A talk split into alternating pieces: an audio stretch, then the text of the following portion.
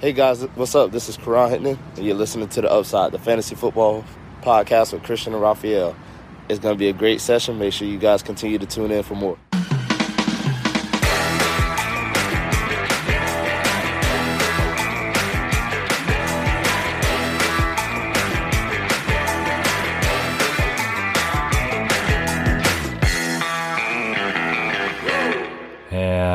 Herzlich willkommen, meine lieben Football-Freunde, bei Upside, dem Fantasy-Football-Podcast.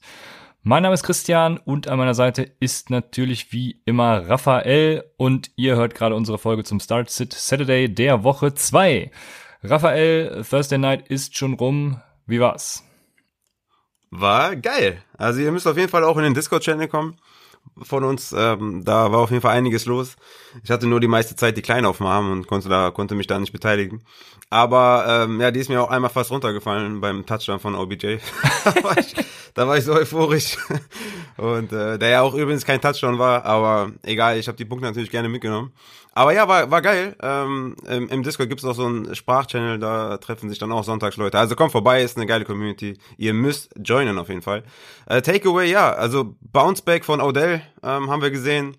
Chubb war gut, Mayfield ähm, hatte einen Bounceback, so wie ich das auch angekündigt habe. Ähm, wie gesagt, also OBJs Touchdown müsste man eigentlich zurücknehmen, denn der war vorher down.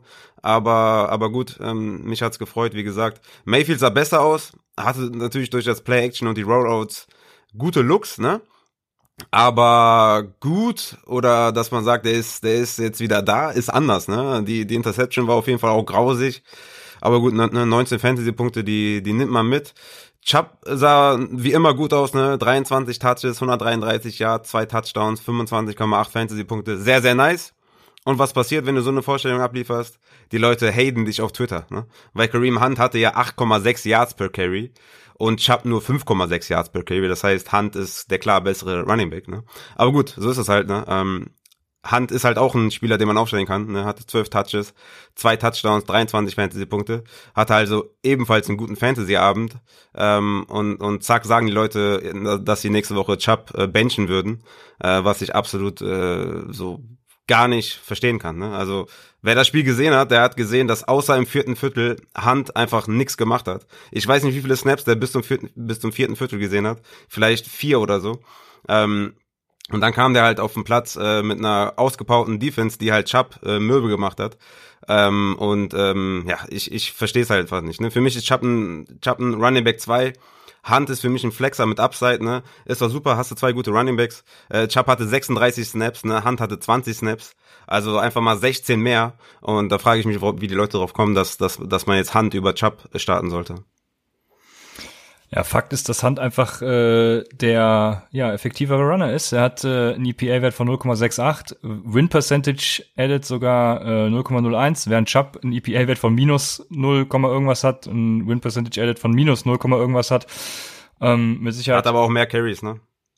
Chubb, ja, ja, ja, natürlich. Das ist mit Sicherheit auch dem, dem äh, Spiel der Browns geschuldet, weil er eben viel auf First Downs und also auf Early Downs genau. läuft und eben dann in die Wand rennt und nur seine zwei Yards macht.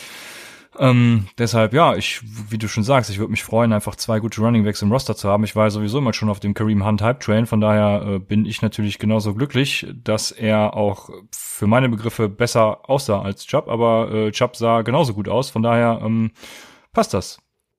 Ja, ja, was ich bei den Werten halt nicht verstehe, dass, dass Leute ankommen und irgendwie ähm, 10 Carries mit 22 vergleichen und dann sagen, ja, der hatte mehr Yards per Carry oder so. Das äh, ist absolut mindblowing für mich dass so ein Running Back, der gut aussah, der gut gespielt hat, der irgendwie äh, 25 Fantasy-Punkte gemacht hat, dass du den irgendwie schlecht reden willst. Ne? Das verstehe ich nicht. Also für mich ist das eine ähnliche Situation. Natürlich ist, ist Hunt noch mal, noch mal ein besserer Runner als, als Eckler oder so, ne? ist klar. Aber halt eine relativ ähnliche Situation. Ne? Melvin Gordon und Eckler letzte Saison. Ähm, von daher ähm, ist doch geil. Du hast einen für die Flex, der, der, der ein High-End Running Back 2 ist, und hast da einen auf der Running Back 2 Position, der so ein Mid Running Back 2 ist. Und ähm, ja, warum freut man sich nicht darüber, sondern hatet? Das ist wie bei Clyde, Clyde Edwards Hilaire. Ja, der hatte sechs Goal-Line-Carries, hat keinen gemacht. Ja, äh, ja, und jetzt, der hat er trotzdem 20 Fantasy-Punkte. das ist immer dieses Jammern auf hohem Niveau. Ne? Ich glaube, Leute, die Chubb-Owner sind, können sich freuen und Leute, die Hand-Owner sind, können sich auch freuen. Natürlich limitieren sich beide ein bisschen im Upside, ne, weil die halt beide gut sind. Ähm, und ähm, das wird ein bisschen Gamescript abhängig sein, ne? wenn, wenn, wenn die Browns halt einen Rückstand aufholen müssen, dann wird Hand ähm, mehr Carries sehen. Aber wenn, wenn sie competitive sind und, und Gleichstand ist oder die, die Browns führen, dann wird Chubb halt Snaps sehen. Ne? Und Hand hatte mehr oder weniger nur Garbage-Time-Snaps, äh, ne? Naja, geht so. Habe ich jetzt nicht genau analysiert, wie viel der hat. Das kann ich gerne nochmal nachholen, aber äh, so wie ich das in der Condensed Version gesehen habe, ist das äh, auch so nicht ganz korrekt.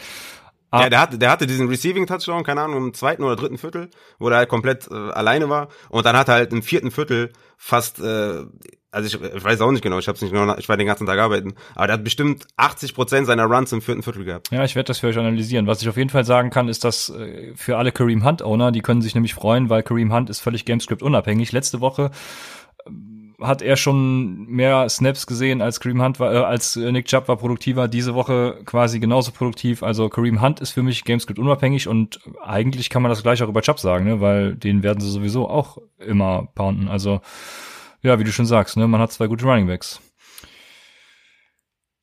Die Bengals, ähm, AJ Green, Raphael, was sagst du denn zu AJ Green? ja, ähm, also bin ein bisschen zwiegespalten. Zum einen sieht er, also ich, ich, hatte auch das Gefühl, dass die Bengals mehr mit mehr mit zwei Tight End Sets gespielt haben. Das muss ich aber auch nochmal nachgucken. Ich hatte das Gefühl, die sind nicht so viel 11 Personal gelaufen. Ähm, AJ Green stand auch öfter mal äh, an der Seitenlinie. Aber wenn AJ Green auf dem Platz stand, dann hat er den ersten Look bekommen von Burrow. Ne? Das ist schon mal gut. Er hatte auch sehr, sehr viele Air Yards, das wirst du mir gleich bestätigen können. Hatte viele Air Yards, viele Targets, hat glaube ich nur drei oder vier Receptions gehabt. Ähm, Burrow hat ihn auf jeden Fall gesucht. Die Pässe waren nicht immer gut von Burrow, das muss man dazu sagen. Ne? Wären die on point gewesen, hätte AJ Green bestimmt zwei, drei Catches mehr gehabt. Man muss aber auch dazu sagen, dass der alte AJ Green oder ein Elite AJ Green bestimmt auch zwei, drei mehr so schon gefangen hätte. Ne? Deswegen bin ich etwas zwiegespalten. Für mich ist AJ Green immer noch ein flexworthy Spieler. Da wurde er auch gedraftet, ne? er wurde ja nicht in den Top 30 gedraftet oder so. Ähm, deswegen es hat sich nicht viel geändert. AJ Green ist wieder da, man kann ihn spielen, das ist schon mal gut. Nur er hat so ein bisschen Spritzigkeit und so ein bisschen ähm, Awareness verloren. Aber es kann natürlich auch wiederkommen und wenn Burrow ein bisschen genauer wirft, dann äh, ja hat AJ Green auch schon wieder einen Touchdown. Ne? Ich meine, den letzten letzten äh, Versuch in die Endzone, das war quasi ein One-Hander von AJ Green. An guten Tagen hätte der den gefallen, hätte dann einen Touchdown gehabt. Also von daher, ich bin ein bisschen zwiegespalten, aber AJ Green ist immerhin spielbar. Ja, den das Target habe ich mir auch angeguckt, mindestens fünfmal und dachte mir nur, scheiße, wo, wo findest du jetzt den Grund, das nicht AJ Green anzulasten, aber war einfach scheiße von AJ Green. Also, ja. Vorher, ich, ja. ich habe mir das Spiel auch sogar zweimal in der Condensed angeguckt, weil beim ersten Mal hab, wollte ich schon meinen äh, Joe Burrow Rant loslassen, weil er einfach, ich, ich wollte ihn schon mit Jimmy Garoppolo auf eine Stufe stellen, weil der selbst, selbst, selbst der schafft diese fünf bis zehn Yards äh, Pässe auf Tight Ends. Aber ja, beim zweiten Mal gucken ist mir dann aufgefallen, dass Joe Burrow eigentlich ziemlich gut war, äh, hat so eine gute Pocket-Präsenz, gute Entscheidung getroffen, gute Awareness ja. auch und äh, ja. einzig diese diese tief, also noch nicht mal tief, tief in Anführungsstrichen, ne, diese diese Pässe, die irgendwie länger als diese zehn Yards zum Thailand sind, die waren halt scheiße, ne? Also auch da, wo AJ Green im äh, da im Aus ist, wo, wo die Challenge ja, kam. Ja, das erste Play, ne? Das, das, das erste Play. Das, das war ein Fehler von Burrow. Ja, Den muss der besser bringen genau. und dann ist das ein geiler Catch. Ja. Ja. Genau, und so, also da, da stimmt vielleicht einfach die Chemie nicht, was natürlich auch daran liegen kann, dass AJ Green nicht so viel trainiert hat in der Vorbereitung.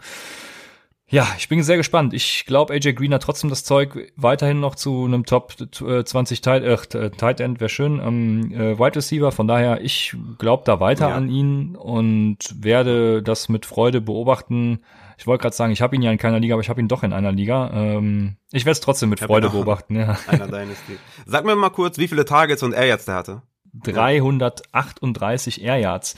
Jetzt nur in ja, Woche zwei ja. alleine. Pass auf, äh, nur in Woche zwei alleine. 206 Air Yards hatte der gestern.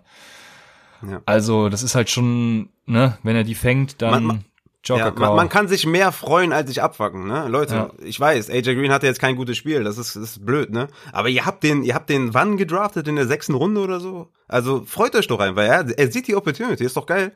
Er muss ein bisschen noch ein bisschen mehr klicken und vielleicht den einen oder anderen Pass besser anbringen. Dafür kann AJ Green den einen oder anderen Pass auch besser, ähm, ja, besser ähm, fangen oder sich, ich wollte gerade sagen, mehr Mühe geben, aber einfach, dass er da ein bisschen mehr on point ist. Ja, und dann, dann lübt das, ne? Also, der ist für mich auch mh, mm, so ein High-End, Wide Receiver 3, Low-End 2, also das ist, ist schon in Ordnung.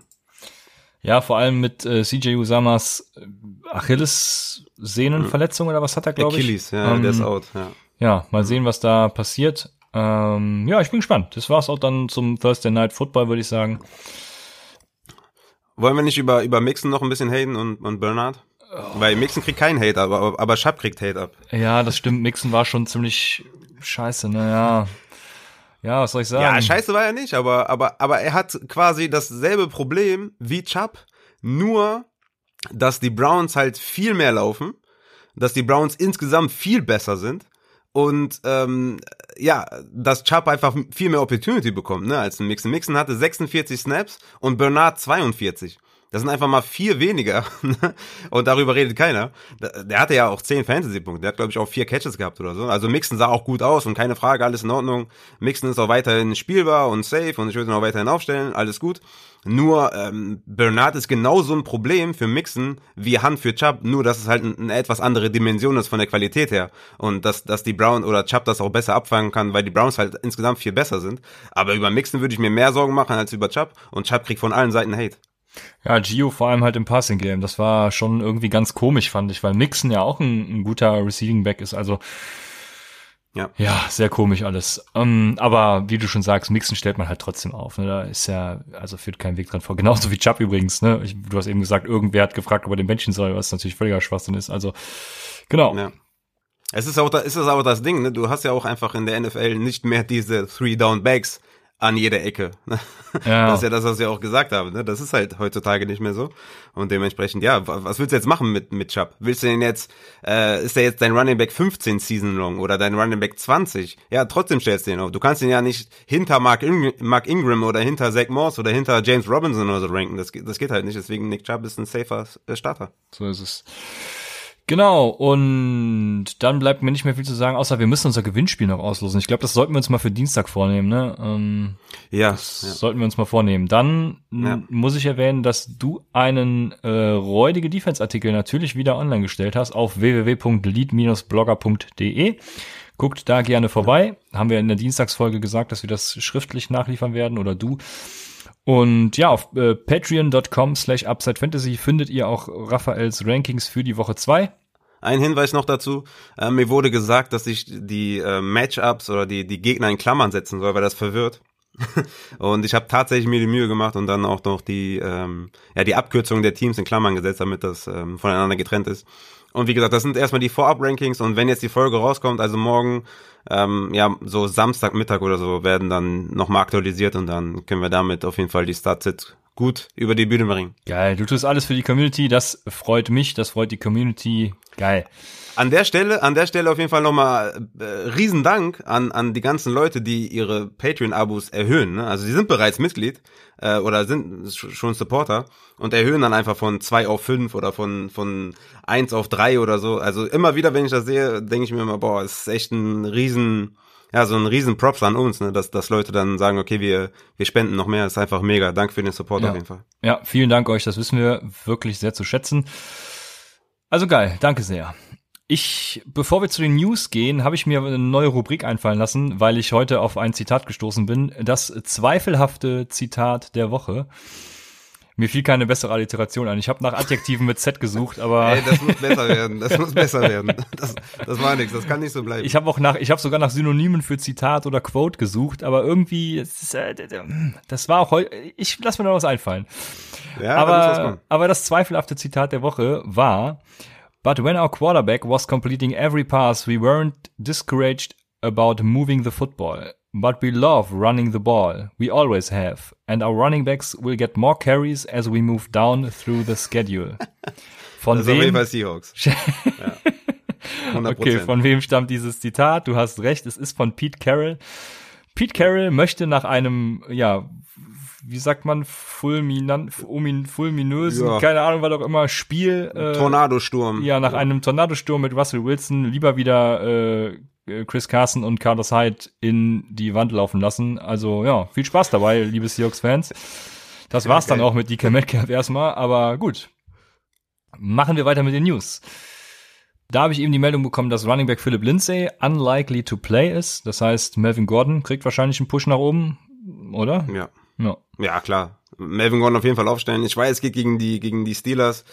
Ähm, Barkley sah da nicht so gut aus, beziehungsweise, ja, ja, so kann man das halt auch nicht sagen, ne? Du musst halt auch den Coach der, Gi der Giants kennen, ne? Wir wissen, der, der Clapper, ne? Es ist der Clapper der hat halt dieses eine Play, was, was er dann dem Running Back gibt und dann läuft er halt jedes Mal in die Wand. Ich meine, ich weiß nicht, wie oft Barkley einfach äh, vor der Line of Scrimmage schon getackelt wurde. Äh, vergleicht auf jeden Fall die beiden Coaches nicht, ne? nicht, ne? Pat Shermer ist ein wesentlich besserer Offensive Coach als ähm, der Clapper. Von daher, Melvin Gordon ist auf jeden Fall ein Start. Also auf jeden Fall, auch wenn es gegen die Steelers geht, der wird da, ähm, ja, der wird da auf jeden Fall 70, 80 Prozent der Carries bekommen und ja, Melvin Gordon ist ein, ist ein Start, definitiv. Royce Freeman, kann man den dann mal für dieses Spiel aufnehmen? Nein, ja, nee, nee, also den, den spielst du auch nicht. Also genau, nicht. das würde ich auch sagen. Dann kommen wir zu den Wide Receivers und das erste, was schon Anfang der Woche rumging, ist, dass Mohamed Sanu zu den 49ers äh, wechselt oder beziehungsweise noch nicht mal wechselt, sondern einfach, ja, er war Free Agent, der unterschreibt. Mhm. Würdest du ihn irgendwo aufnehmen? Nur in Dynasty, sonst nirgendwo. Ja, ich habe mir, ich hab mir gedacht, Mohamed Sanu ist ja Wide Receiver eligible für äh, Fantasy-Formate. Das heißt, wenn sie ihn auf Quarterback einsetzen und er macht dann ordentlich Punkte, also das könnte schon echt ein Stil werden, wenn ihr den vom Waiver pickt. könnte gut werden, ja. Ich meine, die Connection ist da, ne, mit, mit, mit Shanahan. Aber ich, ich würde es nicht, ich würde es nicht tun. Da gibt es bestimmt ah, bessere Optionen auf dem Waiver als, als Mohamed Sanu. Aber wie gesagt, in Dynasty kann man das auf jeden Fall mal ausprobieren. Ja, ja also, ne, Scherz beiseite, wenn die 49ers ihn auf Wide Receiver einsetzen wollen, dann würde ich da auch die Finger von lassen. Dann, Kenny Golladay ist immer noch questionable, wird wohl heute oder wird trainiert haben. Very limited mal wieder, wie letzte Woche schon. Das verheißt dann eben nichts Gutes für das Wochenende. Ja, also Spieler, die donnerstags äh, nicht trainieren, und das hat er ja nicht getan, das ist immer sehr, sehr besorgniserregend. Ja. Jamison Crowder ist fix out. Das heißt, die Jets ja. haben irgendwie gar nichts mehr. Aber gut, die brauchen sie auch die, nicht, weil die haben ja einen ähnlichen Quarterback. Also das, ja, ja kann ja, ja auch nichts. Ja, Deep Shot äh, Perryman, ne, wenn man, wenn man, wenn man ganz verzweifelt ist und ansonsten halt Herndon und das war's. Ja, stimmt. Herndon haben sie noch, genau. Und der nächste, der out ist, ist AJ Brown. Was ja. macht das mit Corey Davis und eventuell dann eben auch John Smith? Ja, starten. Also Corey Davis auch starten. Ähm, bei dem Matchup musst du ihn fast bringen. Das kommt natürlich drauf an, ne? Dann werden jetzt wieder Fragen kommen wie, keine Ahnung, Hollywood Brown oder Corey Davis. Dann ist natürlich immer noch Hollywood oder äh, Keen Allen oder Corey Davis. Ja, immer noch Keen Allen, aber Corey Davis kriegt auf jeden Fall einen ordentlichen Bump nach oben. Äh, wo genau der landen wird, muss ich mir nochmal, muss ich nochmal genau evaluieren, aber der wird einen ordentlichen Bump bekommen, äh, weil, oder Push bekommen, weil es geht gegen Jacksonville, ne? Ja, das ist auch das Einzige, was mich positiv stimmt, weil sonst Corey Davis ist ja erst so richtig aufgeblüht, als dann tatsächlich mit Ryan Tannehill, mit AJ Brown das Ganze so geklickt hat, ne? Deswegen ähm, vermute ich das schon, dass es auch ein bisschen mit AJ Brown zusammenhängt, aber gerade gegen die Jaguars würde ich auch sagen, also da pff, ja, genau. das ist ein gutes Matchup, ne? Die haben ja gesagt, die haben ja gesagt, im letzten Spiel ähm, hat die hat äh, AJ Brown oder die Coverage von AJ Brown hat es halt ermöglicht, dass man Corey Davis so oft anwirft. Genau. Und ähm, deswegen, das würde ein bisschen dagegen sprechen, dass wenn er jetzt komplett alleine ist, aber die spielen halt gegen Jacksonville und deswegen ist das halt, ist das definitiv ein flexworthy Start. Ja, genau. Dann haben wir noch zwei ja, schwierige Fall, Fälle. Das ist einmal Cortland Sutton, der ist eine Game Time Decision.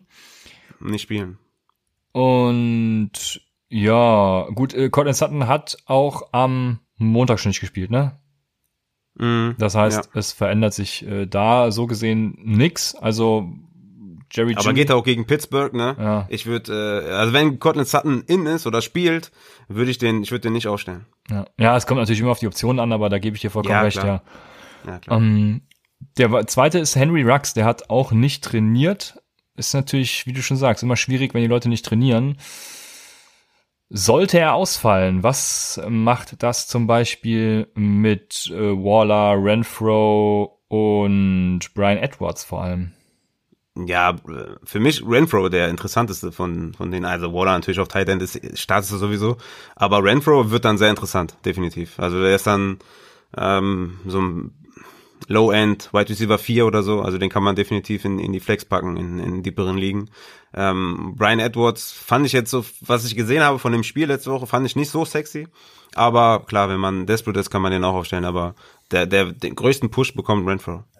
Ja, ich würde tatsächlich behaupten, wenn Henry Rux out ist, dann bekommt Brian Edwards einen größten Bump, denke ich. Aber ich weiß nicht, ob ich ihn dann, also es kommt wie gesagt auf die Optionen an, aber ich weiß nicht, ob ich ihn dann tatsächlich spielen lassen würde. Ja, das Ding ist, Edward, Edward wird ja bestimmt, bestimmt gegen Ledemar spielen, ne? Ja, das ist natürlich auch wieder recht. Also ja, das stimmt und ja, also sehr schwierig. Also ich würde trotzdem so einen Corey Davis oder so natürlich allemal lieber als einen Brian Edwards spielen lassen, ne?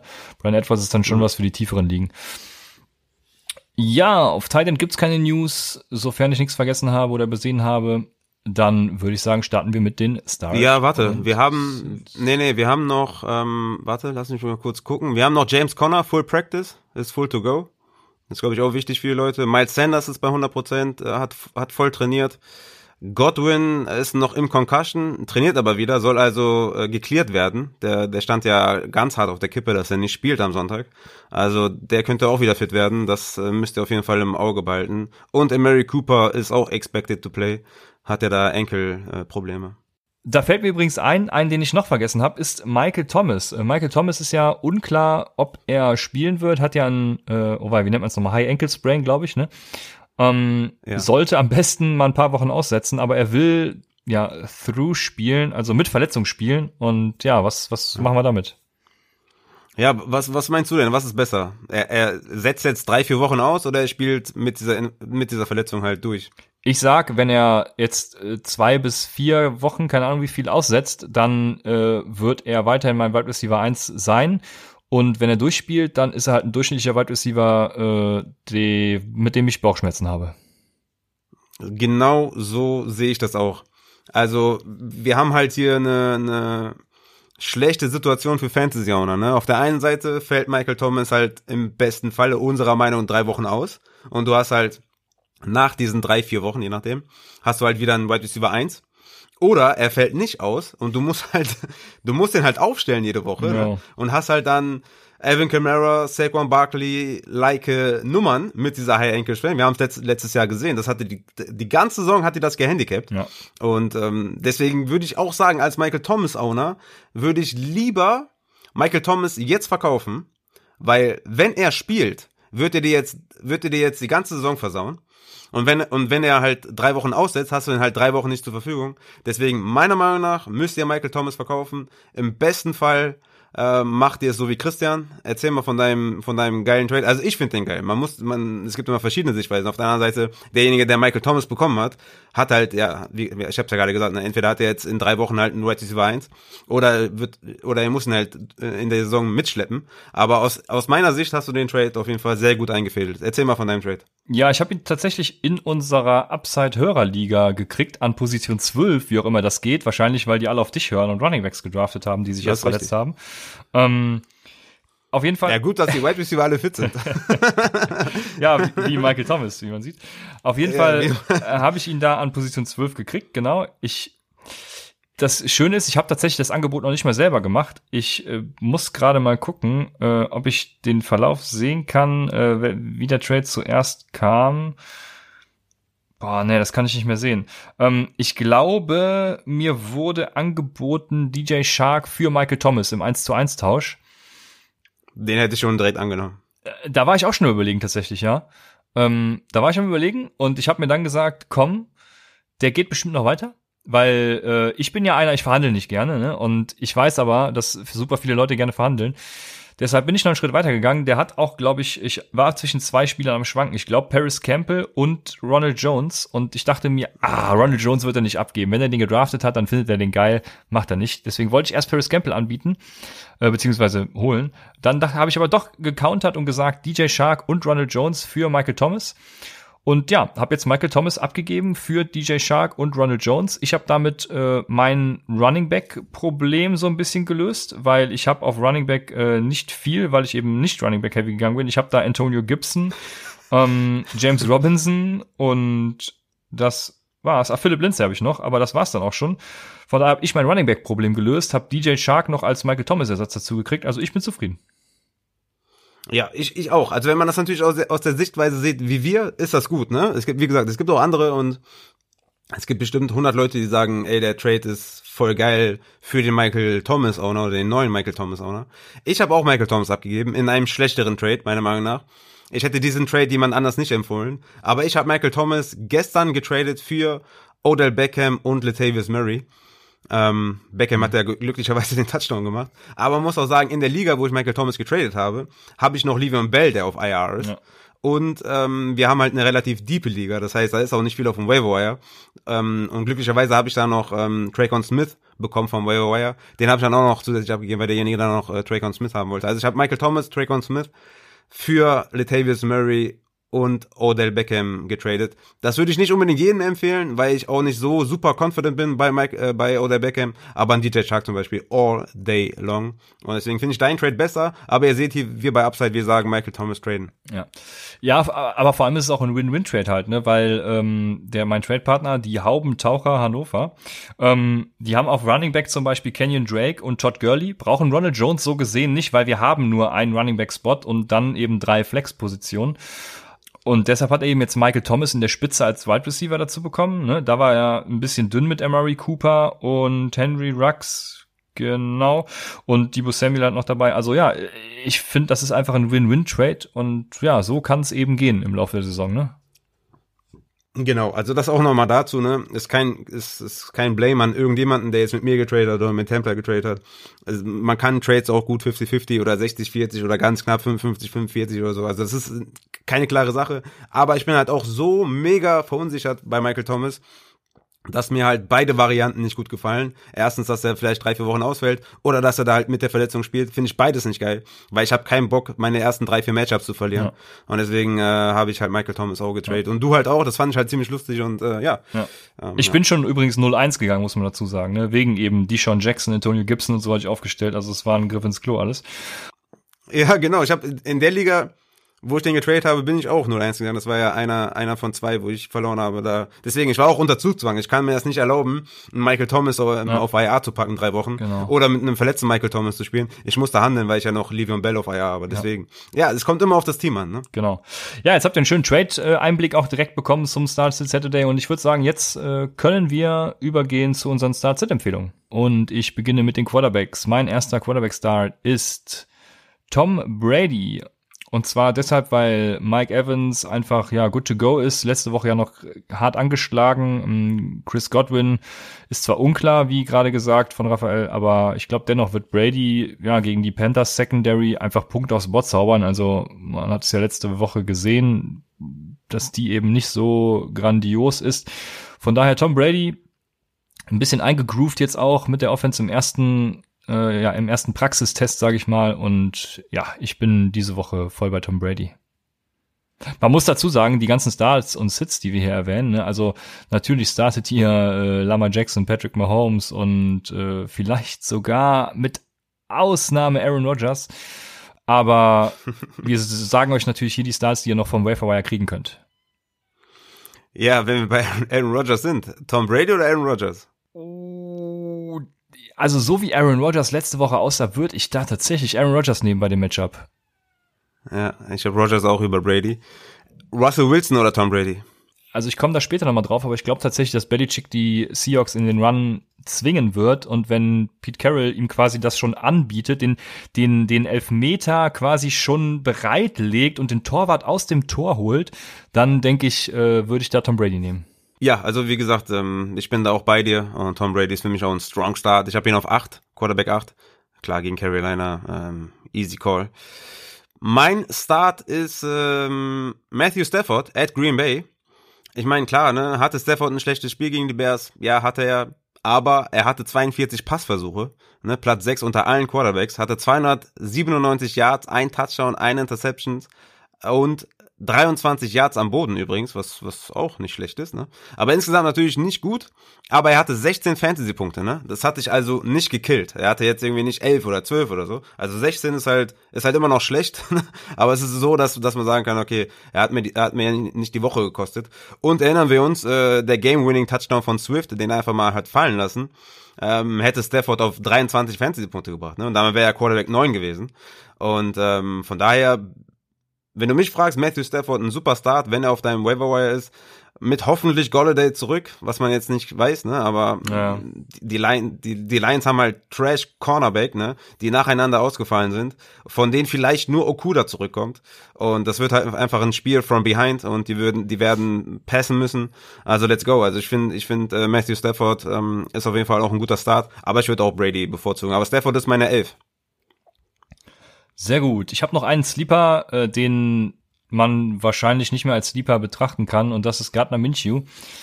Der hat nämlich in Woche 1, äh, äh. ja.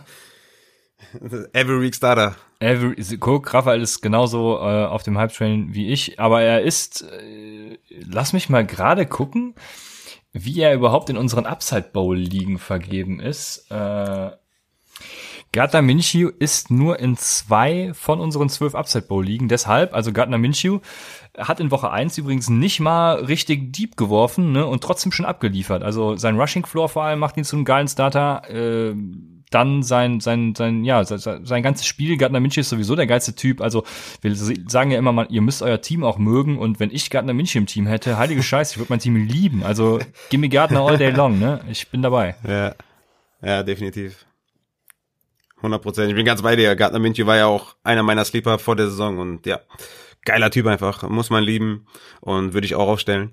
Würdest du lieber Carson Wentz gegen die Rams spielen oder Gardner Minshew gegen die Titans? Fragst ja genau den richtigen. Natürlich Gardner Minshew. Eben.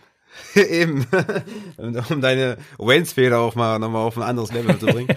Okay, nice. Ja, ich habe auch Wentz hinter Minshew. Und Wentz, Carson Wentz ist auch einer meiner Sits. Ähm, spielt er gegen die Rams. Ich glaube, die O-Line bekommt wahrscheinlich Lane Johnson wieder, ne? Aber die wurden so aufgefressen von der Front aus Washington. Das war, das war halt unnormal, ne? 8-6, äh, 40 Prozent der Snaps war Carson Wentz under pressure. Ja, 6 ist natürlich Und auch eine Quarterback-Stat, ne? Es ist eine Quarterback-Stat, das ist richtig. ist nicht? Ja, ja, doch, doch, doch, doch, aber ich, ich Entschuldigung, ich wollte, hab nur wieder blöd was reingeworfen, was gegen Wentz also. also ja. Also wegen Wentz, okay. Ich habe jetzt gedacht, wir wollen darüber reden, ob das eine Quarterback-Set ist, aber ja, ist eine Quarterback-Set. Ähm, ja, und jetzt kommt halt Aaron Donald. Ähm, ja, über Aaron Donald braucht man, glaube ich, gar nichts zu sagen. Ähm, ist ein kranker Mensch und äh, hat neben sich noch Spieler, die, die dann ähm, freien Zugang auf Carson Wentz haben. Also Carson Wentz, wenn möglich, auf jeden Fall sitten. Mein Quarterback 17. Das heißt, ähm, ich sehe immer noch, dass er, dass er einen recht hohen Floor hat. Aber wenn, wenn ich könnte, würde ich halt 16 Quarterbacks vor ihm auf jeden Fall spielen. Einen, den ich nicht vor ihm spielen würde, ist äh, Teddy Bridgewater at Buccaneers. Ähm, 19,4 Fantasy-Punkte gegen die Raiders, das, das war auf jeden Fall, das war auf jeden Fall gut.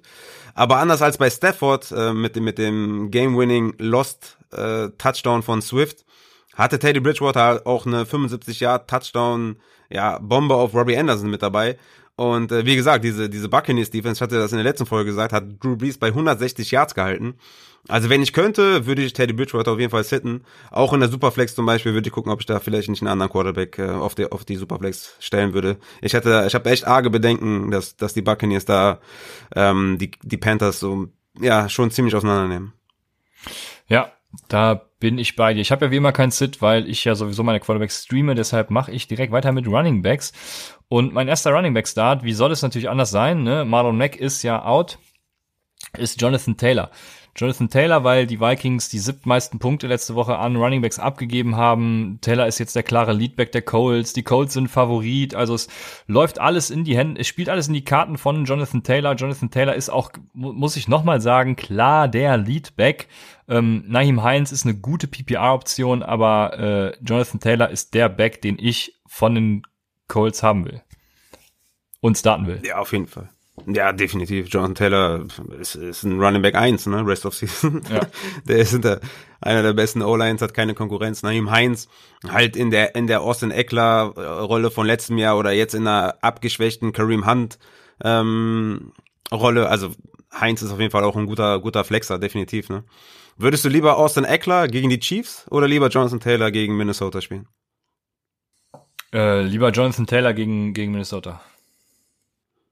Okay, Taylor oder Drake gegen Washington? Oh, der ist tough. Ähm, da wäre ich eher bei Drake. Der ist, nur, der ist nur tough, weil du Arizona-Fan bist, weil sonst äh, ist klar Taylor, oder? Mm. Gegen Washington, gegen diese Front, meinst du? Mm, nee, also ich, äh, ja, gegen die, die Front von Washington ist vielleicht gut, ja, aber äh, Cliff Kingsbury weiß ja, gute Fronten eben auch anders zu bezwingen. Kenyon Drake äh, ist ja kein, ich mag Kenyon Drake ja nicht so, weil er so ein geiler Runner ist. Running Backs don't matter, wie ihr alle wisst. Äh, ich mag Kenyon Drake, weil er einfach von dieser Arizona Offense so profitieren wird. Und ich glaube, dass Kenyon Drake mehr Punkte macht als Jonathan Taylor zum Beispiel.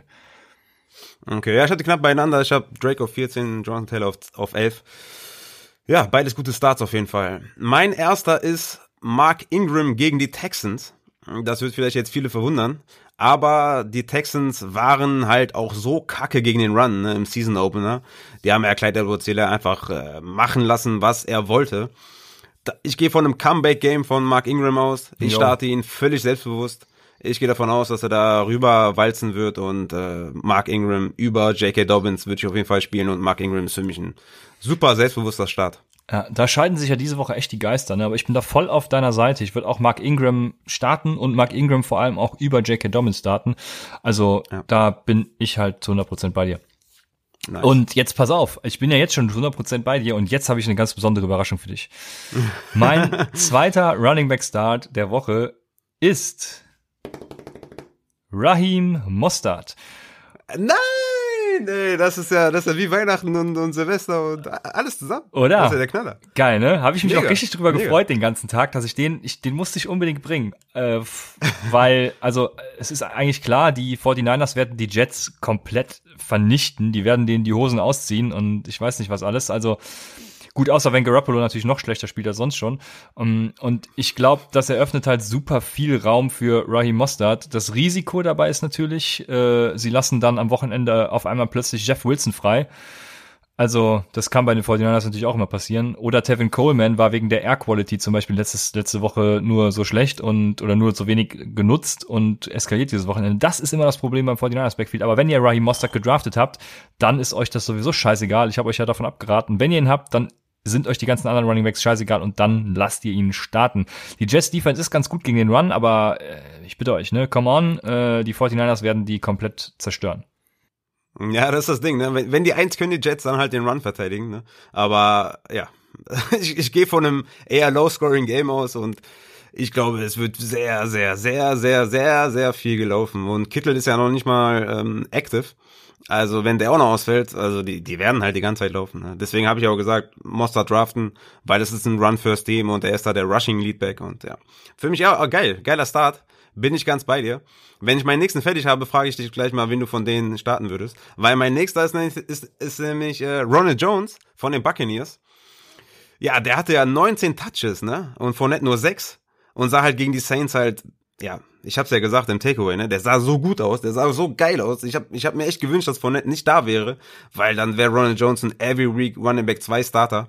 So muss man halt gucken die nächsten Wochen, wie viel äh, Fournette da noch, ähm, ja, wie viel Fournette da noch eingreifen wird. Aber diese Woche ähm, ist er mein Running Back 22 tatsächlich, ne? Ähm, Ronald Jones gegen Carolina habe ich noch gar nicht gesagt, weil Carolina ist halt Trash vorne, hinten, in der Mitte, rechts, links, oben, unten, überall Trash und deswegen Ronald Jones starten. Und da wir jetzt hier ähm, ja drei so ungefähr in derselben Range haben, oder ich habe den in derselben Range, ähm, mit Raheem Mostert äh, habe ich auf 18, ähm, Mark Ingram auf 21 und Ronald Jones auf 22. Wen hättest du denn von den dreien am liebsten? Ich bitte dich, wen fragst du das? Ronald Jones, der neue CMC, den ich seit äh, ungefähr äh, fast einem Jahr schon anpreise und sage, den müsst ihr auf jeden Fall draften. Also, wer wäre ich denn, wenn ich jetzt wen anders nehmen würde als Ronald Jones? Meinen My Guy. Geil. Okay, nice. Ja, cool. Okay. Ja, es ist sehr eng, ne? Also die, die, ich finde die drei sehr eng. Aber wie gesagt, mein, meine Top 24 Spieler sind alles Starter, Easy Starter. Und ja, startet die alle, die sehen, die, ja, richtig geil. Ja, Rojo spielt ja vor allem auch gegen die, du hast es, weiß nicht, ob du es gesagt hast, die schlechteste Run-Defense. Also da muss was kommen.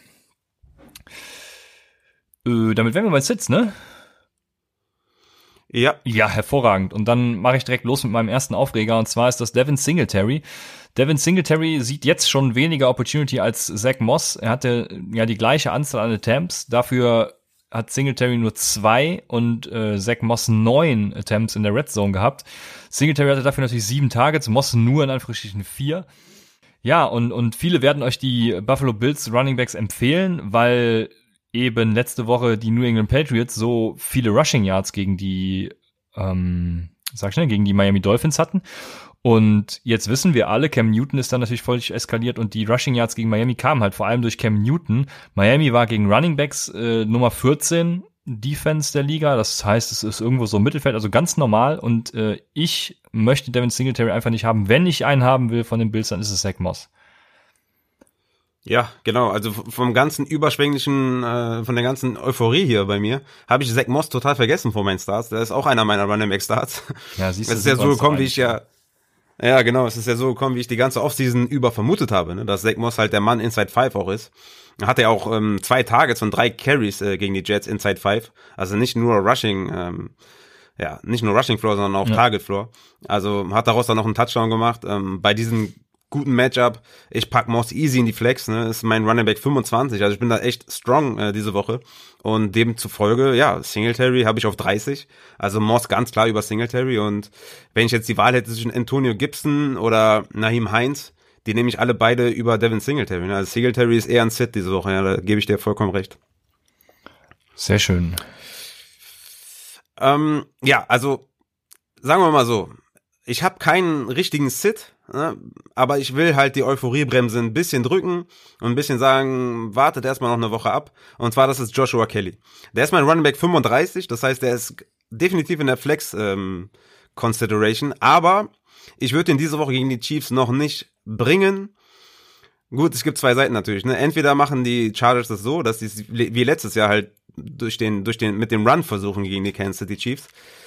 Das Ding ist aber, wenn die Chiefs einmal davonlaufen, äh, punktemäßig, dann werden die halt mehr passen und dann wird Eckler halt, ja, also ich gehe davon aus, dass Eckler diese, diese Woche deutlich mehr als nur ein Target sehen wird.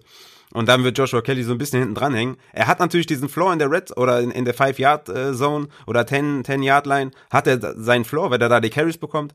Aber ich würde diese Woche gegen die Chiefs halt erstmal abwarten, weil die Chargers halt overall so scheiße aussahen, dass ich davon ausgehe, dass die Kansas City Chiefs die ja, richtig, ähm, ja, dass es ein richtiger Blowout wird. Und deswegen würde ich Joshua Kelly erstmal diese Woche nicht aufstellen. Äh, ja, sehe ich tatsächlich, äh, bin ich auch wieder bei dir. Ähm, auch wenn durch Justin Jacksons Verletzung jetzt natürlich Joshua Kelly ein sehr schönes Target ist, aber du hast es ja vorher auf den Punkt gebracht. Ich habe noch ein Sit.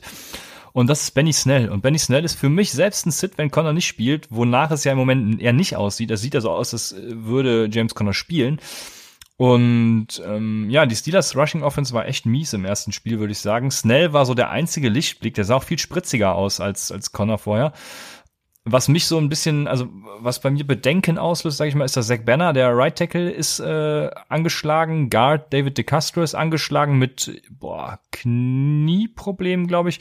Und ähm, der andere Guard Wisniewski hat auch irgendwas. Ich weiß gerade leider gar nicht was, aber er ist auch verletzt und man weiß nicht, ob er spielen wird.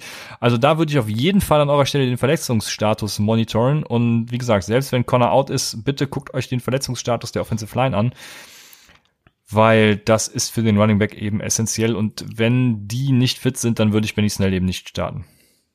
Ja, ist schon, schon sehr lustig auf jeden Fall heute die Folge, weil wir uns so oft einig sind. Das und schön. das Geile ist, das Geile ist, ich habe halt James Conner auch als, als äh, Sit, ne, weil ja, der ist zwar du? full to go, ja, hast du auch? Ja, ja, also, also genau, das gilt, dasselbe gilt natürlich, wenn James Conner spielt, ja. Ja, James Conner, ähm, wie gesagt, der hat trainiert, der hat voll trainiert, ne? Soll auch spielen. Aber wer das Spiel gesehen hat gegen die Giants, ne, der hat auch gesehen, wie scheiße James Conner aussah. Das muss man halt auch mal sagen, ne? Wir haben zwar alle darüber geredet, dass Benny Snell dann halt abgerissen hat und James Conner out war und ähm, ja, ne, man war auf dem äh, Benny Snell Hype Train. Aber man muss ganz klar sagen, James Conner sah auch ziemlich scheiße aus in dem Spiel. Und es wurde ja auch schon gesagt, dass selbst wenn James Conner fit ist, dass ähm, Benny Snell seine seine seine äh, Carries sehen soll. Das das macht beide beide Running Backs für mich zu klaren Sits. Also James Conner ist für mich auch ein Sit. Ähm, ich würde zum Beispiel einen Zach Moss oder James Robinson easy über James Conner äh, spielen. Der ist für mich höchstens ein Flex-Spieler und da kommt es dann auch auf die Optionen an. Äh, ne, zum Beispiel ein äh, ja, Naim Heinz oder so hat für mich mehr Upside oder Antonio Gibson hat mehr Upside. Aber jetzt so Sony Michel, Joshua Kelly oder James Conner würde ich immer noch James Conner nehmen. Aber ich würde echt die, die Option abwarten und James Conner, wenn überhaupt, nur in die Flex äh, stecken. Ja.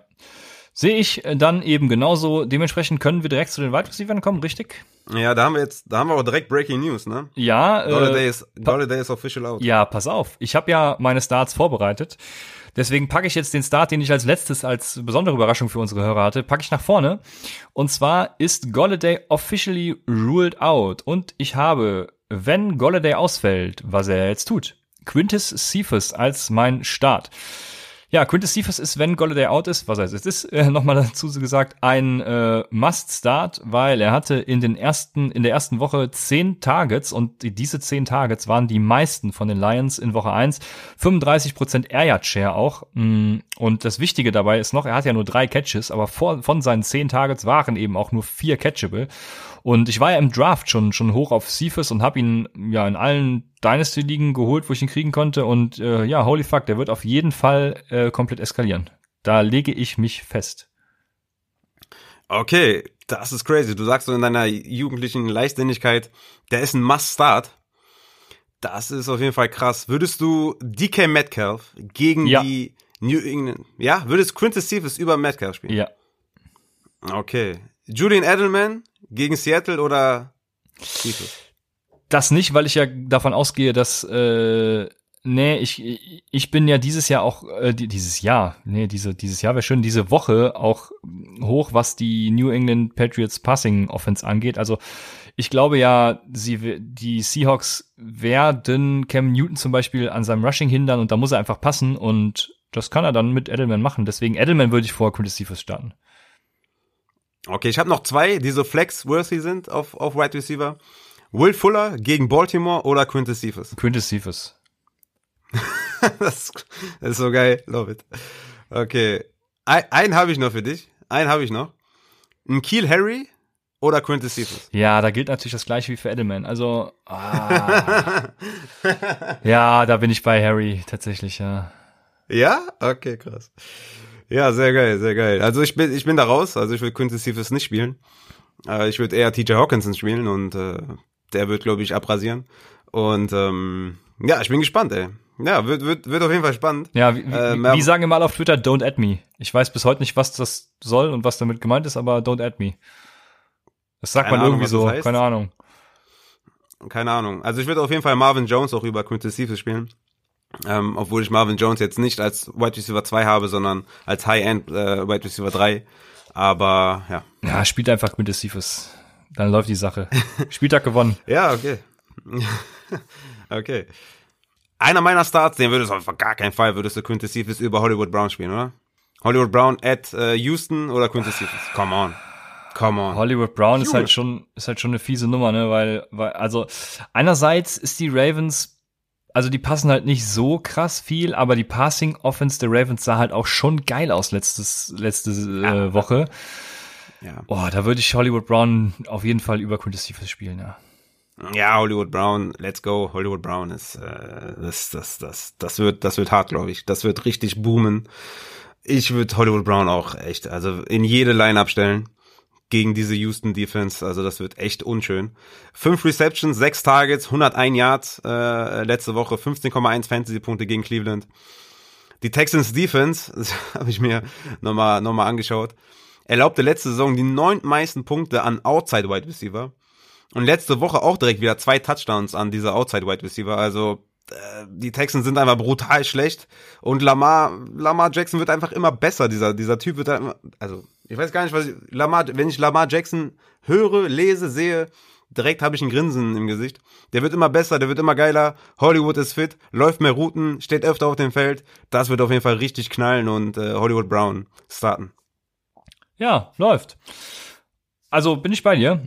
Ich habe noch zwei andere und der erste davon ist, wie soll es anders auch sein, äh, ne? Also ich bin ja, ich, ich liebe ja meine Spieler und Paris Campbell ist genauso einer. Letzte Woche hat er die meisten Targets gesehen von den Colts und einen Air Share von 37 Prozent auch. Die Vikings Secondary sah tatsächlich gar nicht mal so gut aus, würde ich sagen.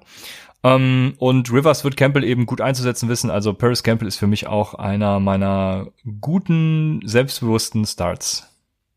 Ja, definitiv. Paris Campbell habe ich auch richtig Bock drauf. Starte ich auch. Mein White ist für 35. Den werde ich aber, glaube ich, noch ein bisschen hochpushen. Äh, wie gesagt, morgen kommen dann die offiziellen, offiziellen Rankings, so nenne ich das mal. Ähm, ja, ich mache dann noch äh, Michael Gallup äh, gegen die Falcons. Michael Gallup für mich auch ein Must-Start. Fünf Targets, 50 Yards gegen die Rams. Nur jetzt geht's halt gegen die Falcons, ne? Und äh, die sind einfach unfassbar schlecht da hinten äh, in der Secondary. Die erlaubten einfach mal 229 Yards äh, gegen die Wide Receiver von den Seahawks. Also, ja, was soll ich sagen, ne? Go for Gallup auf jeden Fall. Mein Wide Receiver 27. Ich habe richtig Bock. Ich würde Gallup auch über, über Paris Campbell spielen. So geil bin ich auf den diese Woche. Also, Michael Gallup, ja, das, das, das wird echt, das wird übel.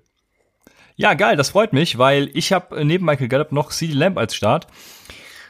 Um, ähm, die Cowboys Passing Efficiency war die drittbeste letzte Woche. Die Pace, die sie hatten im Passing, war die zweitbeste nach Atlanta übrigens. Also die Cowboys sind quasi gemacht dafür, die Falcons auseinanderzunehmen. Die Falcons sind ebenfalls gemacht dafür, viele Punkte zu kreieren. Ich glaube, es wird ein High-Scoring-Game. Ich glaube, beide werden passen. Und C. Lamb hatte schon die zweitmeisten Tages letzte Woche. Jetzt ist Blake Jarwin natürlich auch noch out was einige Targets dann, so denke ich zumindest, über die Mitte frei werden lässt. Äh, CD Lamp hat ja im Slot gespielt. Und ja, da haben die Falcons halt auch richtigen Code am Start. Ne? Zu, zudem ist eben noch Dalton Schulz, ist äh, der Jarwin-Ersatz und der ist eben auch noch Code. Also das heißt, nur Code, CD Lamp aber nicht. CD Lamp könnt ihr starten, genauso wie Michael Gallup. Michael Gallup, CD Lamp und Murray Cooper. Für mich ein geiler DFS-Deck diese Woche. Also das läuft. Ja, ja, CD Lamb ist sowieso der geilste, weiß ja jeder, der Upsetter. das stimmt, äh, ja, genau. Ich liebe, ich liebe ihn sowieso und äh, ja, sneaky Start auf jeden Fall. Aber ich würde Gallup über über CD spielen. Ja, ja, schwierig. Ich, ich habe die tatsächlich auf einer Stufe. Ich, wenn, wenn du mich jetzt fragen würdest, pff, da wüsste ich jetzt gar keinen Rat, ja. ja. Gut, dass ich da bin ja. und, und dir sage, dass Gallup, Gallup über Lamb. Naja, aber kann genauso sein, dass Lamb äh, eine bessere Woche yeah. will ich gar nicht sagen. Ich bin ja Lamb-Fan und der sah auch einfach geil aus, auch after the catch. Ist ein richtiges Biest und äh, ja. Ja, ich glaube, die werden beide, beide Punkte aufs Board bringen, von daher läuft die Sache. Dann komme ich zu meinem Sit und der erste Sit ist natürlich, also klar, Sammy Watkins, ihr spielt Sammy Watkins jetzt einfach nicht, weil wenn ihr Sammy Watkins jetzt spielt, dann, dann habt, macht ihr genau denselben Fehler wie letztes Jahr und das wollen wir bitte nicht. Ich muss mal suchen, wo ich den habe. Ach hier, hier habe ich ihn auf 59. Ähm, ja.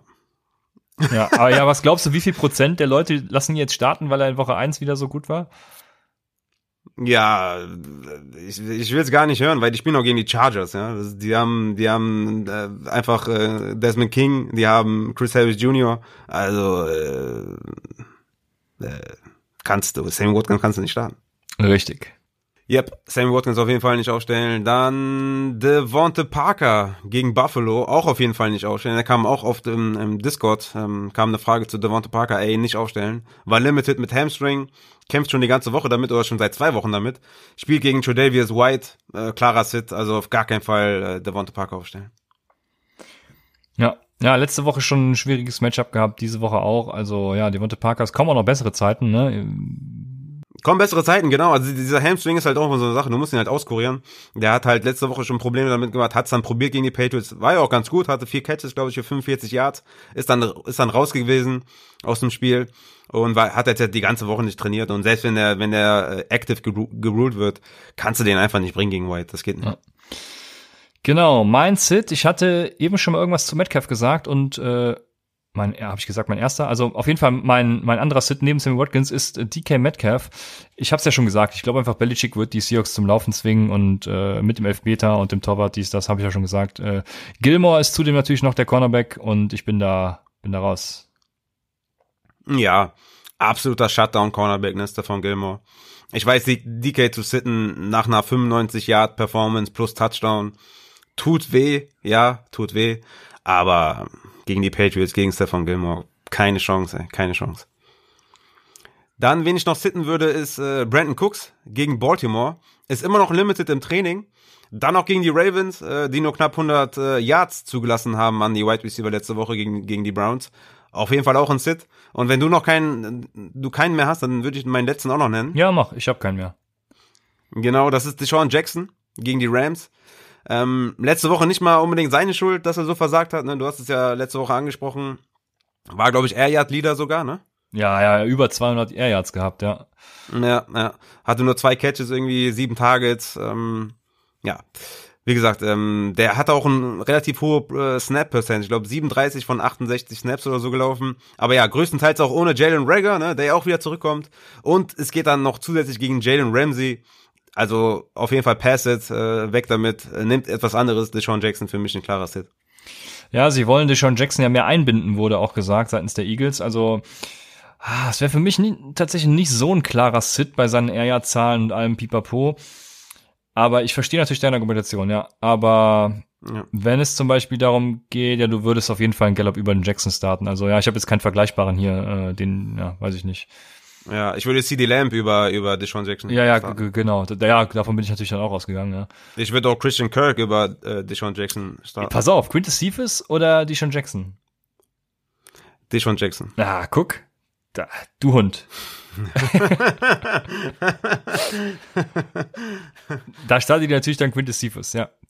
Aber ja, die schon Jackson, ich bin da tatsächlich gar nicht so, so niedrig wie du, aber verstehe das. Mein Wide Receiver 48 übrigens, also ist immer noch, ja, in der Low-End Flex äh, Consideration, aber ja. ich würde ihn eher sitten.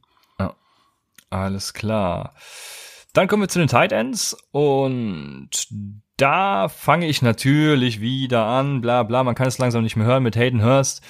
Hayden Hurst hat zwar wenig Targets in, in Woche 1 gehabt, aber er hat die Falcons und übrigens auch alle Tight Ends in Routes Run angeführt. Also, ja, ähm, wofür kam er aufs Feld, um Routen zu laufen quasi, ne? so kann man das sagen. Er hat bei 66 Snaps ist er 45 Routen gelaufen, das heißt bei 68 Prozent, wie gesagt, der beste Wert für Tight Ends und sowas will man eben haben, äh, große Opportunity, großes Volume für Tight Ends und ähm, ja, also Hayden Hurst wird auch jetzt gegen die Seahawks dann ordentlich eskalieren, hoffentlich und damit darfst du deinen ersten Tight End nennen.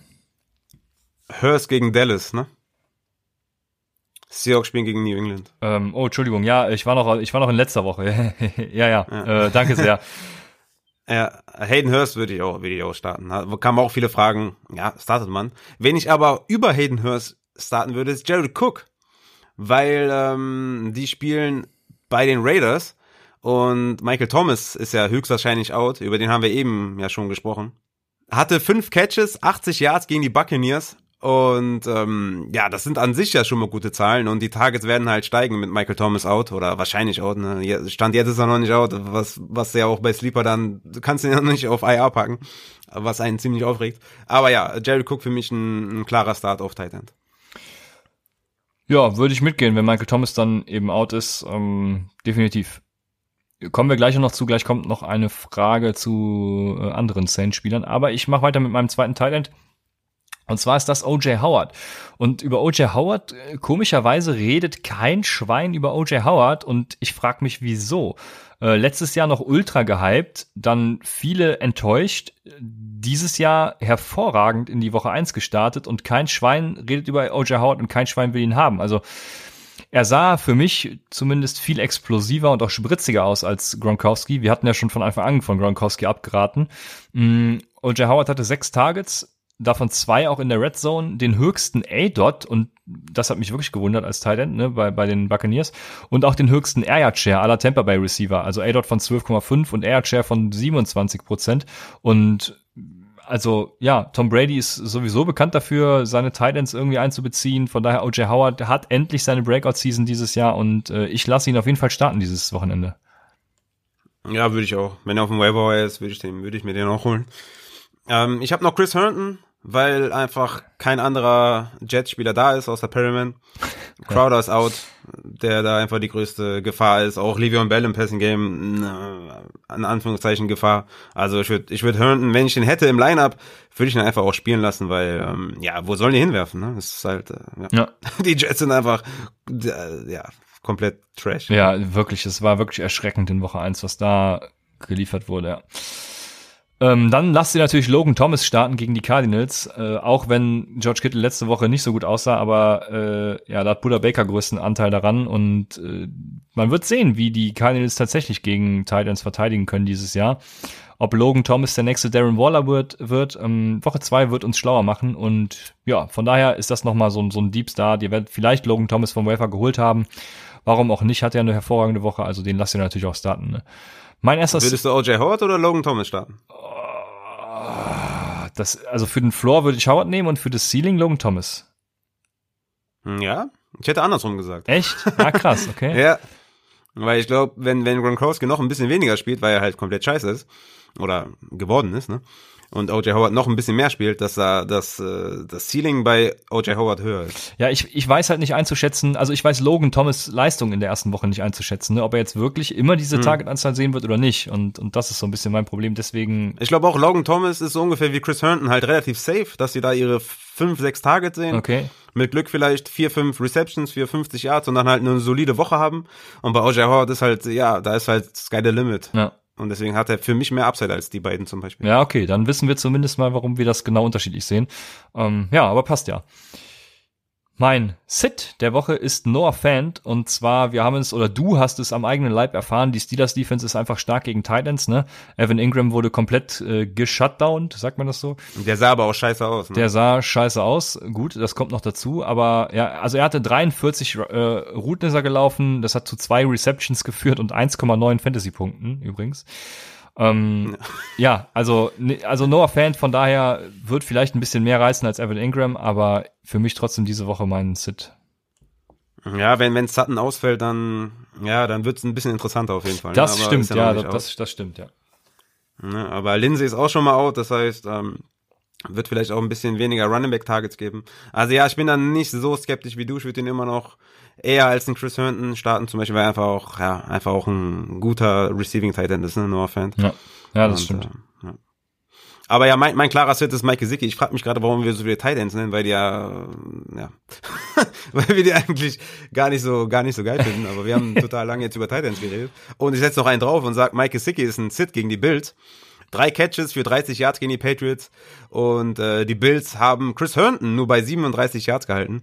Und ähm, ja, deswegen, also die Bills sind einfach eh geil. Ist eh, also ja gut, du magst Josh Allen ja nicht so gerne. Nee, überhaupt Aber nicht. die Bills sind eh geil. ich hab's dieses Jahr echt mit den Quarterbacks irgendwie. Also ich habe da einige, die ich ja. nicht mag. Ja, äh, du bist voll der Hater, ey. Gib doch mal Credits, Mann. Der ist doch ein guter, guter Runner, der Josh Allen. Ja, gut, dann, ja. Ein, ein guter Runner ist halt auch Jonathan Taylor. Trotzdem stellt man den nicht auf Quarterback. ja, das wäre mal was, ne? White Cat all day long. Ja. Aber ja, ähm, ja, ich, äh, ja, Mike Sicki ist sitten und die Bills sind geil und Grüße an Manolito, Manolito Man und ja, alles wird gut. Sehr gut, auch von mir Grüße. Ähm, jetzt kommen wir zu ein paar Fragen von euch, äh, die ich so gesammelt habe über Instagram und auch teilweise Discord. Und die erste Frage an dich geht, äh, die erste Frage geht an dich und das ist Cooper Cup oder Terry McLaurin? Ich nehme McLaurin, weil McLaurin die Eins ist und Cooper Cup nicht weil Robert Woods die Eins ist. Ich habe zum Beispiel diese Woche Robert Woods auf neun äh, gegen die Eagles und ich habe Cooper Cup nur in Anführungszeichen auf 18 und ich habe McLaurin auf 12. Also auch wenn er gegen Patrick Peterson spielen muss, ist er die Eins. Er wird die meisten Targets sehen und deswegen nehme ich Terry McLaurin. Ich nehme immer die Eins des Teams lieber als, als lieber als eine als eine Nummer zwei des Teams. Das ist auf jeden Fall ein fairer Punkt. Kann ich nachvollziehen. Ich erwarte tatsächlich dieses, dieses Woche von Cooper Cup so ein Bounceback gegen die scheiß Eagles. Äh, also gegen die schlechten, schlechten Eagles Secondary so. nicht, nicht, nicht, es kam nicht aus meinem Mund, ne? Bei mir würde man jetzt direkt unterstellen, dass es wegen Division Ja, nee, nicht die Franchise generell, sondern einfach die, die spielerische Komponente ist damit gemeint. Entschuldigung. Ja. Woods und Cup sind diese Woche gute Optionen, neben übrigens Jared Goff auch, glaube ich. Cup hat viele Outside-Snaps gehabt in Woche 1, das kommt ihm irgendwie nicht so gelegen, ne? Also äh, Nee, gar nicht. Ist natürlich auch den, dem Personal geschuldet und allem. Also, ja, mal gucken, wie es in Woche 2 aussieht. Aber ich bin da tatsächlich eher bei Cup. Patrick Peterson, du hast es angesprochen, Top 5 Passer Rating, wenn targeted. Also, Bottom 5 eigentlich, wenn man aus das Quarterback-Sicht sieht. Und eben auch, ja, Top 10 Coverage Snaps per Target. Also, er wird einfach nicht angeworfen, weil er eben gut covert. Und da bin ich tatsächlich eher bei Cup diese Woche. Ist knapp. Ähm, ich will gar nicht so tun, als wenn das jetzt eine klare Kiste ist, auch wenn ich die jetzt sechs Spots auseinander habe. Aber ja, Cup, ich kann mir gut vorstellen, dass er da einen Touchdown sehen wird. Aber wie gesagt, ähm, ich gehe mit dem Wide Receiver 1. Okay, dann Quarterback-Frage. Steffen Kehl fragt, Stafford oder Big Ben? Stafford. Stafford, alles klar, ich auch. Incognito fragt, Breeze oder Watson? Also ich würde sagen Watson, weil ihr habt Watson wahrscheinlich früher gedraftet als andere und ihr werdet ihn wahrscheinlich nicht droppen, deswegen ich habe nur einen Quarterback im Lineup, ich starte dann Watson. Ja, Watson hat halt diesen Rushing Floor, ne? Der sah ja auch im, im Opener gegen die Chiefs scheiße aus, hat trotzdem seinen Fantasy-Tag gerettet. Ja, du kannst Watson eigentlich nicht sitten, weil der, der macht halt aus nichts irgendwas und selbst gegen Baltimore, die werden wieder im Rückstand sein und dann kommt wieder Garbage Time und, und hin und her und dies und das und Breeze verliert wahrscheinlich Michael Thomas. Also ja, ich bin auch bei Watson. Sehr gut. Incognito fragt nochmal, Singletary oder James Robinson? James Robinson. Ja, habe ich ja auch eben schon erläutert. Dann fragt Daniel José Friedel, ähm, Gibson oder Kelly starten? Gibson. Gibson, alles klar. Ja, ich bin sehr, ich bin tatsächlich sehr gespannt, was, was sie mit Gibson machen. Gibson ja, ja, erste Woche ein bisschen enttäuscht und ich habe immer noch Bock auf Gibson und ich hoffe, Gibson wird die Rolle kriegen, die ja ich von ihm erwartet habe. Die zweite Frage von ihm. Ja, ich habe ich hab, ich hab die Close, ne? Ich habe die Close. Aber ich denke, dass das Gibson die, äh, ja, die, der, der muss eigentlich, der muss mehr eingesetzt werden im Passing Game. Und ähm, dann wird direkt seine Opportunity halt auch höher. Und deswegen gegen die Cardinals kann man es auf jeden Fall mal probieren äh, gegen die Linebacker. Ne? Ja, genau das denke ich auch. Dann hat er noch eine Frage und zwar kann man Jonathan Taylor vor Aaron Jones starten? ja, kannst du auf jeden Fall. Ich habe die Back-to-Back, -back, ja. ähm, weil, die, weil die Lions einfach auch schlecht sind ähm, an der Front. Und Aaron Jones habe ich dann dementsprechend auch relativ hoch. Ich habe ihn auf 10, Taylor auf 11. Aber klar kannst du Taylor über Jones starten. Du kannst auch Taylor, du kannst Taylor auch in die Top 5 packen, ehrlich gesagt. Also sky's the limit, ne, gegen, gegen äh, Minnesota. Also Taylor kannst du starten und äh, nicht mehr zurückblicken. Ja, also ich würde beide starten, ne, wenn, wenn ich es könnte. Also ich habe aber Aaron Jones würde ich vor Jonathan Taylor sehen. Ich glaube, Aaron Jones wird eine richtig geile Woche auch dieses Wochenende haben. Von daher, ähm, ja, aber ich habe es ja eben schon gesagt, also Jonathan Taylor ist ein Start von mir. Von daher, was, was soll ich da jetzt sagen? Ne? Start einfach beide, wenn du kannst. ja, wie, wie, gesagt, ich habe Jones auf 10, Taylor auf 11. Also wenn du noch einen drüber hast, dann hast du auf jeden Fall ja. alles richtig gemacht. Also ja, versuch genau. beide zu starten. Ja. Dann fragt, äh, oh wei, Per, äh, per End, äh, Per, keine Ahnung, fragt, soll ich Fournette und Edelman für Beckham traden? Jetzt sind wir schon in den Trade-Fragen hier, das ist ja hervorragend. Ähm, ich, ja, Beckham ist so eine Sache, ne? Das Ding war einfach auch bei dem Spiel gestern, dass Beckham kriegt halt nicht immer den ersten Look, ne? Der hatte zwar die, die, die meisten Snaps auch von den White Receivers und so, aber irgendwie, wie sagt man das auf Deutsch? Also Mayfield forst das nicht, ne? Also der, mhm. der, ähm, forciert das nicht, ja, man kann das deutsche Wort wahrscheinlich forciert. Äh, der forciert das einfach nicht, ne? Dass der Beckham anwirft. Wie viele, wie viele Tages hatte Beckham? Sechs oder sieben oder so? Fünf? Weißt du das? Ähm, gestern, ich kann es dir sagen, jetzt muss ich gerade reloaden. Wer, ja, wer unser Ding noch nicht kennt, äh, upsidefantasy.shinyapps.io slash stats gibt's auch auf Twitter angepinnt, äh, da könnt ihr auch mal gucken oder in der Folgenbeschreibung. Da ja findet ihr alle Stats von Wide Receivern und wir werden das auch noch um Running Backs erweitern. So, jetzt habe ich geredet, jetzt habe ich vergessen zu klicken hier auf die Cleveland Browns und auf die Woche zwei. Ähm, Odell Beckham hatte sechs Targets für vier Receptions. Ja. Genau, also sechs Targets, ne? Das ist nicht das, was du sehen willst ja. von einem, von einem Wide Receiver 1. Ja. Das ist nicht das, was du sehen willst, ne? Und deswegen, ähm, ja, ist es, ist es halt so eine Sache bei Odell Beckham. Ähm, Fournette kann halt immer noch kommen, ähm, die nächsten Wochen und das Backfield so Stück für Stück übernehmen, was uns ja wehtut, weil Rojo so geil aussieht. Edelman ist ein Floorspieler. Das kommt natürlich drauf an, was für eine Größe hat die Liga. Ne? Wenn das eine Zwölferliga ist, zwei Spieler gegen einen zu traden, ist halt immer ein bisschen, bisschen schlecht und ein bisschen, bisschen blöd. Ne? Wenn es eine Zehnerliga ist, in der Zehnerliga würde ich Beckham über Edelman und Fournette. Aber in der Zwölfer wäre ich bei Fournette und Edelman, weil der, weil dann halt zusätzlich einen Flexspieler hast. So, die nächste Frage kommt von, also ich, äh, ja, ich habe noch gar nicht darauf geantwortet. Ähm, ich hab mit Beckham auch so meine Probleme, vor allem nachdem man mich letztes Jahr so enttäuscht hat. Ähm, würde daher sagen, für den Floor von Edelman und äh, behältst du Edelman, wenn du den Floor brauchst, dann vor allem, wenn du, kommt es darauf an, wie siehst du eben von Netzrolle, ne? Ich bin ja großer Rojo-Befürworter und ich würde den Trade auf jeden Fall machen für Odell Beckham Jr., gerade aus dem Grund auch, weil ich denke, Fournette wird nicht mehr so viel involviert. Von daher, ja, kommt so ein bisschen auf die Position an, die du da selbst für dich findest. Dann die nächste Frage, Christoph Schnabel. Emmanuel Sanders oder Tyler Lockett?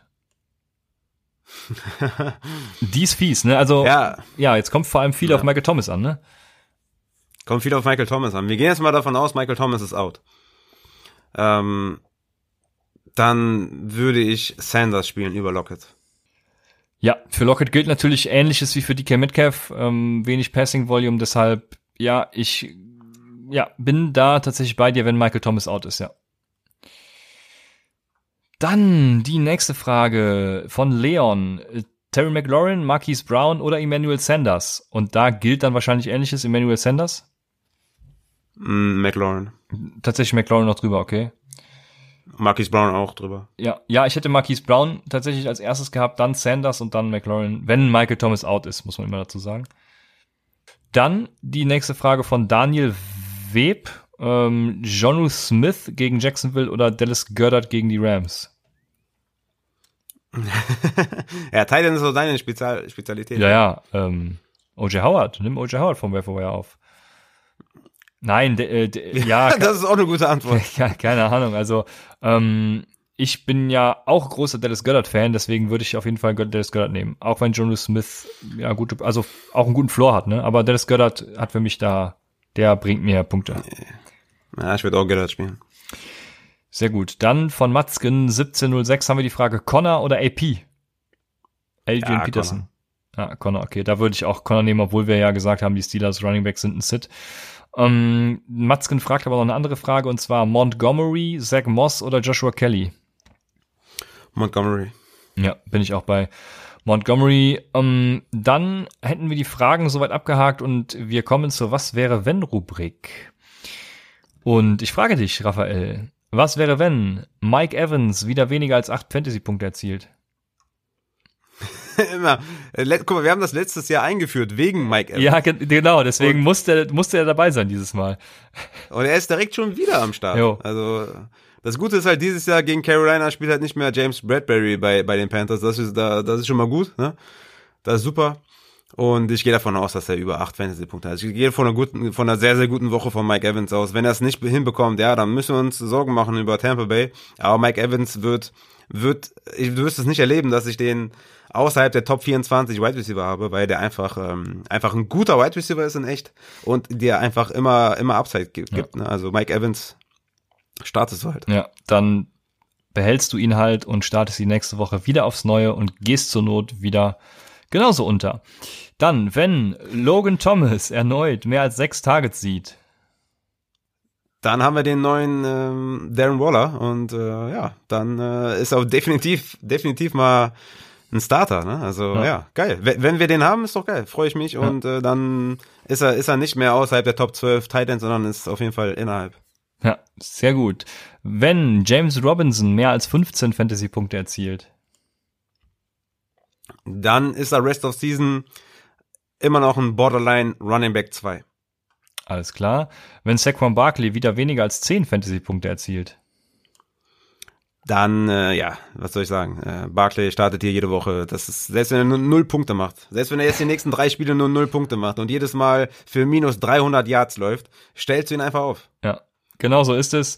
Wenn Zach Moss mehr Touches sieht als Singletary und damit eben auch mehr Punkte macht, ja, ja, dann äh, passiert das, was ich ja die ganze Offseason schon gesagt habe. Und ja. Zach Moss ist jetzt schon, jetzt schon für mich über Singletary. Ja. Und jeder, der das nicht macht, der, ähm, ja, der ist ein Singletary-Believer oder so, aber der, ja. Ja, ja wir haben es ja quasi beide heute nochmal äh, wieder gesagt, von daher, ja, nicht überraschend dann in dem Fall. Was macht man dann mit Singletary? Ähm, ist auch ein Hold, ne? Weil Verkauf kriegst du nicht und ja. Ja, genau. Und der ist trotzdem ein Flexer, ne? Genau, ja. Und ist trotzdem auch ein Flexer. Ähm, wenn du jetzt Naheem Heinz oder Singletary ist halt einfach mal keine leichte Entscheidung, ne? Hm, ja, Singletary ja. oder Antonio Gibson ist auch nicht leicht. Singletary oder Malcolm Brown auch nicht leicht. Singletary oder James White, es ist alles äh, sehr eng, sehr close. Also Singletary ist immer noch ein Fleckspieler. Ja. Er wird ja nicht verschwinden oder er wird ja nicht äh, fünf Touches sehen, sondern halt dann nur zehn oder elf oder so. Der wird halt weniger als Moss haben, aber ist immer noch ein Fleckspieler. Ja, so ist es. Jetzt pass auf, wenn Traquan Smith Wide Receiver Nummer 1 der Saints wird. Ja, Traquan Smith ist ein deeper Sleeper auf Wide Receiver auf jeden Fall. Ähm, ich kann es mir nicht vorstellen. Ne? Der wird halt so wenig involviert oder bisher so wenig involviert. Drew Brees muss halt auch dann deep werfen, was er ja nicht gerne tut. Also, äh, hm, ich würde lieber mit dem Route Runner ähm, Emmanuel Sanders gehen als mit Traquan Smith. Ja. Aber was ist, wenn er die Nummer 1 wird? Das ist ja hier die Frage. Jetzt red ich nicht raus. ja, ich wollte hier, weißt du, ich wollte so diplomatisch und ja. Drumherum. Dafür bin ich Aber, sonst immer ähm, zuständig. Eigentlich bist du für, dafür da, ja. Äh, ja, dann, ja, nächste Woche, wenn Thomas dann jetzt halt irgendwie ausfällt oder so, dann ist immer noch Emmanuel Sanders über Traycon Smith und ja, es ist ein interessantes Waiver-Wire-Tage dann auf jeden Fall am Dienstag, ja, Mittwoch, ne? Also dann ja. muss, wird auf jeden Fall die Kohle fließen, aber nee, ich glaube nicht dran. Ja, Michael Thomas wird ja auch irgendwann wiederkommen, also ja, die Kohle könnt ihr euch sparen.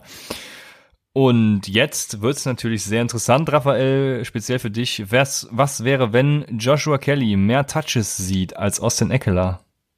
Ja, das, das, äh, meinst du, das kann passieren? Also denkst, also gibt es eine Welt für dich, in der das passiert? Weil ich, äh, für mich hat Eckel auch zu, zu viel Hate abbekommen. Ne? Der hatte zwar, der hatte ja nur 20 Touches, also 19 Carries, ein Target nur, aber 19 Carries sind halt auch einfach mal nicht schlecht. Ne?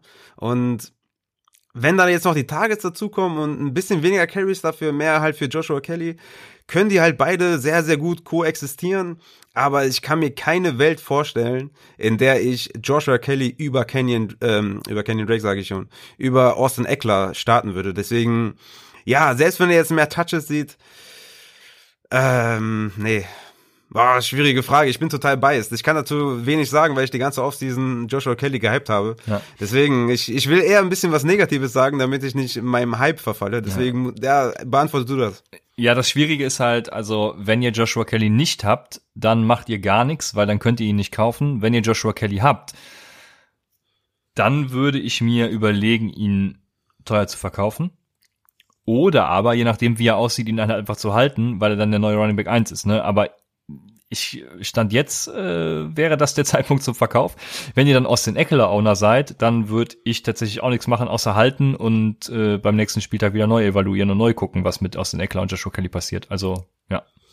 Ja, das sind halt diese ganzen äh, Backfields bei, bei Committee und äh, ja. Oh, guck mal, former, äh, gerade Breaking News, äh, Devonta Freeman is in Philadelphia for a visit with the Eagles and will work out for them per äh, Field Yates. Das ist ähm, warum, frage ich Da mich? ist ja warum endlich jetzt? mal die Konkurrenz für, äh, für Miles Sanders. Ja, und warum jetzt? Keine ja, Ahnung, das macht überhaupt keinen Sinn. Warum ja. jetzt?